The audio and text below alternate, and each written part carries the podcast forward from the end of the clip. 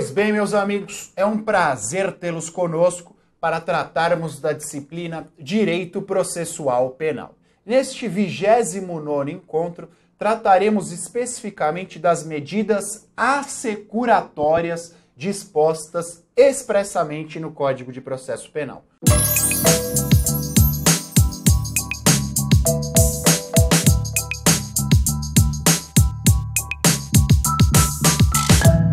Pois bem, meus amigos, antes de começarmos o tratamento efetivo das medidas assecuratórias dispostas no Código de Processo Penal, eu peço que os senhores atentem a uma informação. As medidas assecuratórias dispostas no Código de Processo Penal são diversas das medidas cautelares dispostas no Código de Processo Penal. Todos vocês sabem que a Lei 12.403 de 2011 alterou o Código de Processo Penal no que tange às medidas cautelares. Trouxe algumas alterações relativas às medidas diversas à prisão preventiva e às outras formas de prisões cautelares. Portanto, quando nós falamos de medidas cautelares, elas são relativas à pessoa do réu e a imposição de prisão no decorrer do processo como exceção. E por que exceção? Até 2011, até a edição da Lei 12.403, havia o entendimento que a prisão era a regra e o processo em liberdade, responder o processo em liberdade, era uma exceção. Hoje houve alteração desta dinâmica. Hoje, a liberdade é a regra e a prisão, exceção. Contudo, feita esta análise inicial, é necessário que retomemos ao tema cerne da nossa aula de hoje, que são as medidas assecuratórias. E as medidas assecuratórias dispostas entre os artigos 125 e 144 do Código de Processo Penal dizem respeito ao proveito do crime. Determinados bens materiais, objetos materiais adquiridos em virtude do provento do crime, do proveito do crime ou outros objetos materiais necessários à indenização em virtude da prática do crime, da restituição dos prejuízos trazidos à vítima. Então, reitero, medidas assecuratórias são diversas das medidas cautelares. As cautelares estão após o 311 do Código de Processo Penal, ao passo que as medidas assecuratórias, objetos, objeto do nosso bate-papo no dia de hoje, estão previstas entre os 125 e 144. Meus amigos, nós temos três espécies de medidas assecuratórias consagradas no Código de Processo Penal. Aí, o sequestro, a hipoteca, o sequestro, a hipoteca e o arresto. Sequestro, hipoteca legal e o arresto. Começando, começando pelo conceito de medidas assecuratórias. Medidas assecuratórias são aquelas medidas necessárias no processo criminal para garantir futura indenização ou reparação à vítima em virtude da prática da infração penal e também para garantir que o acusado não tenha proveito em virtude da prática do crime.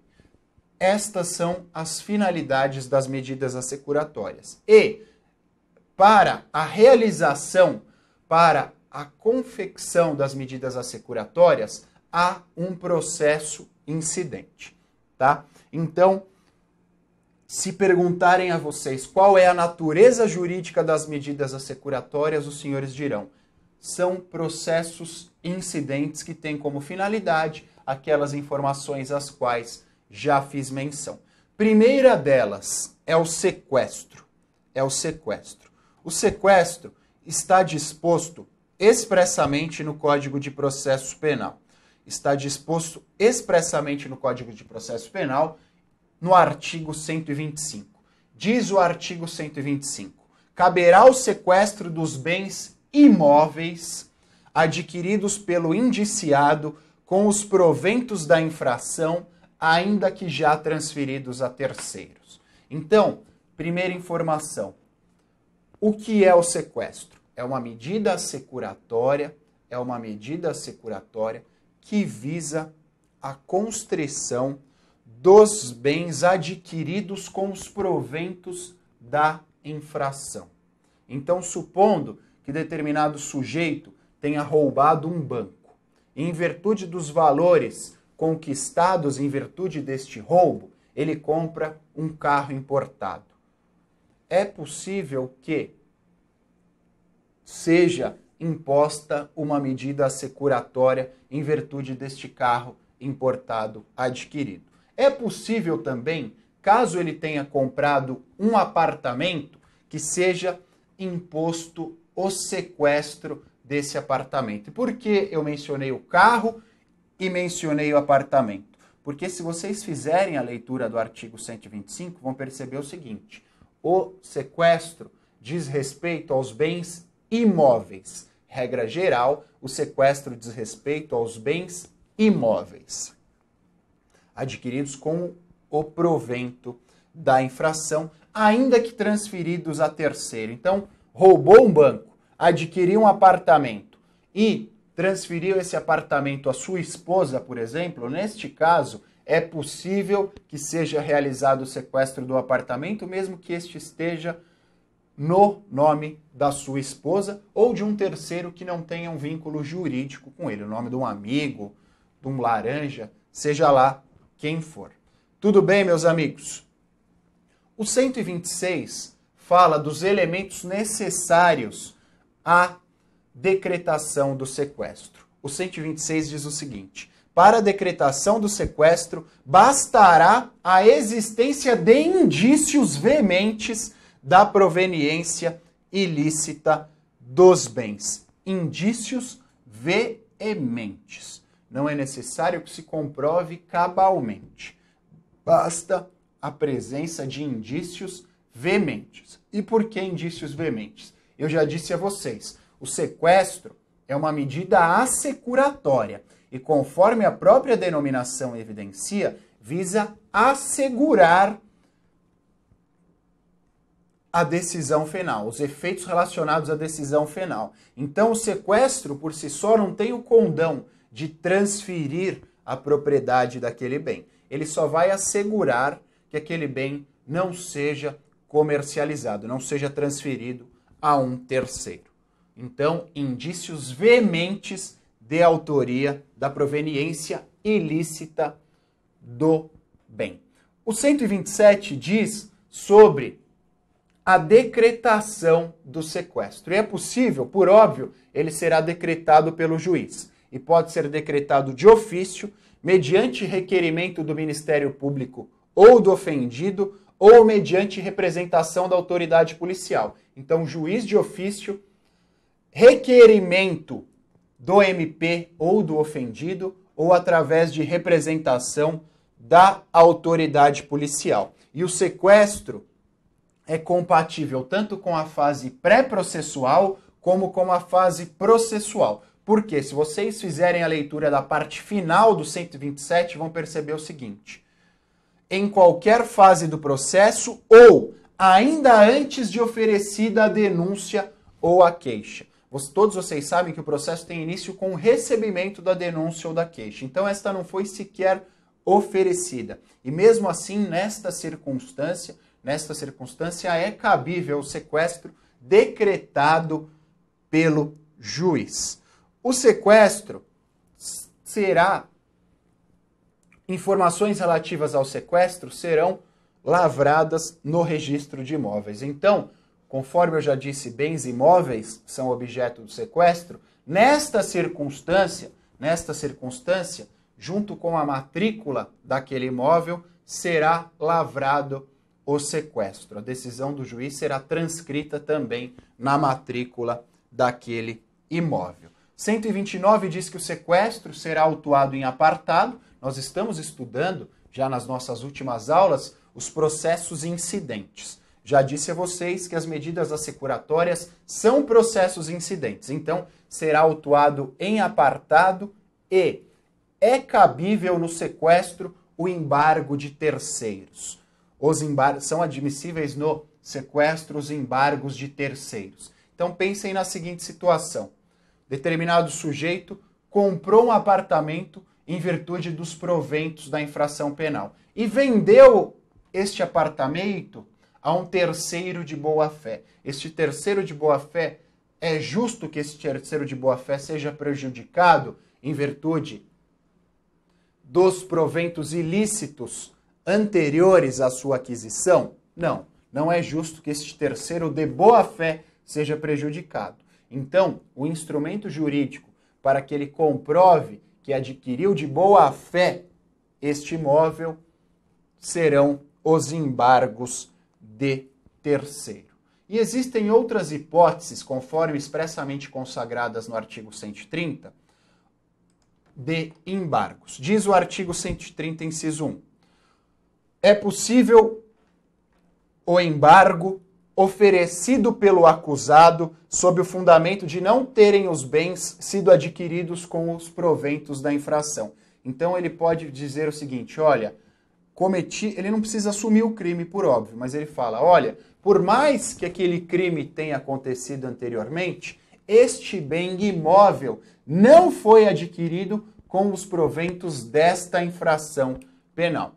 E o inciso 2 diz dos embargos de terceiro, ao qual já fiz menção, quando este imóvel foi adquirido de boa fé e também foi adquirido de forma onerosa. Por quê? Se houve a transferência gratuita, não é possível, não é possível o oferecimento dos embargos de terceiro. Então é necessário que tenha havido aquisição de boa fé e onerosa. Boa fé e onerosa.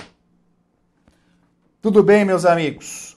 O juiz competente para a determinação das medidas assecuratórias é o juiz competente para o julgamento da ação penal. E também no que tange e também no que tange ao levantamento do sequestro. O que é o levantamento do sequestro? foi determinada a realização dessa medida securatória. Contudo, contudo, em determinadas hipóteses, em determinadas hipóteses é possível que haja o levantamento do sequestro. O que é o levantamento do sequestro? Aquele bem que estava sequestrado deixará de estar sob essa condição. E as hipóteses que ensejam o levantamento do sequestro estão dispostas no artigo 131.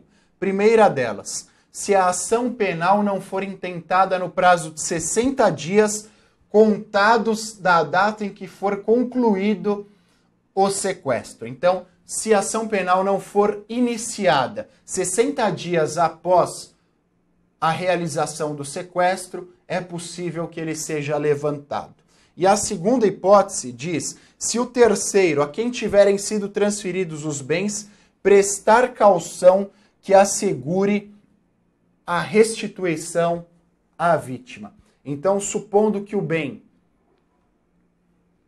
tenha sido sequestrado e o prejuízo da vítima foi de 100 mil reais, o terceiro de boa-fé presta caução no valor de 100 mil reais e pode levantar o sequestro. E a terceira hipótese diz respeito à extinção da punibilidade ou a absolvição do réu por sentença transitada em julgado. Houve qualquer das causas do 107 do Código Penal, aquelas causas que ensejam a extinção da punibilidade, ou ou a absolvição do réu em virtude de sentença transitada em julgado, nestas circunstâncias é possível o levantamento do sequestro.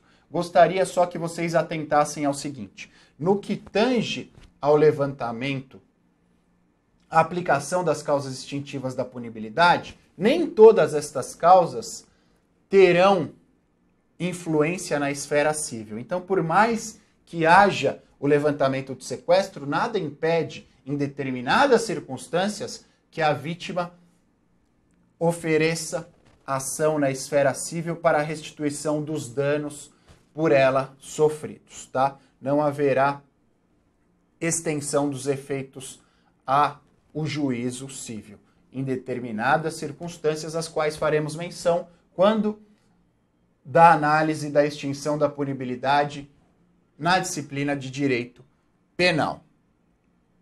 O 132, o 132 fala do sequestro relativo a bens móveis. Fala do sequestro relativo a bens móveis. E o sequestro relativo aos bens móveis, conforme eu já havia dito anteriormente, é uma exceção, meus amigos. É uma exceção, a qual farei menção no nosso próximo encontro. Até lá, um grande abraço, tchau!